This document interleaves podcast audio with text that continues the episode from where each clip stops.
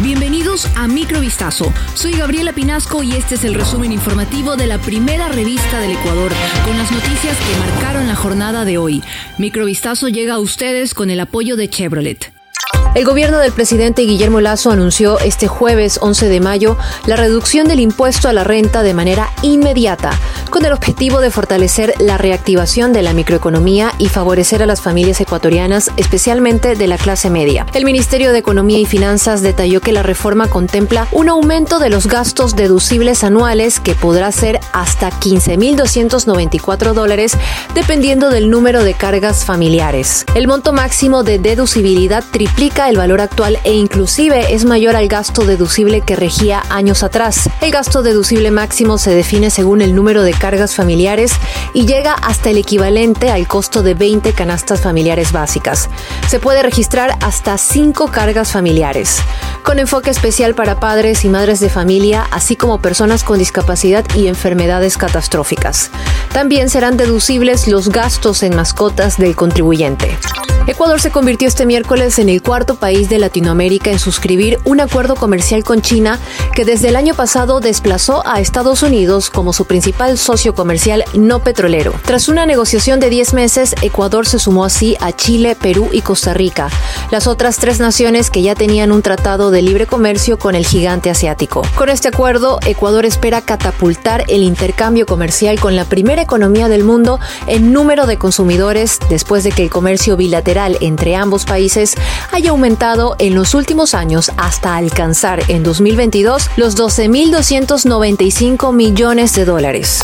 Que el pico y placa rija todo el día en la capital es una de las primeras medidas que analiza el alcalde electo de Quito, Pavel Muñoz, al inicio de su mandato. El alcalde que se posesionará este 14 de mayo dijo que se analiza también cobrar una tarifa para circular en caso de emergencia el día en que haya prohibición, es decir, pagar un pase que le permita sacar su vehículo. Entre las medidas, además mencionó que la solución para el tráfico en la capital sería mediante un sistema inteligente compuesto por una tercera placa en el auto que funcione a través de un chip, aquello para ayudar a la realización de los controles.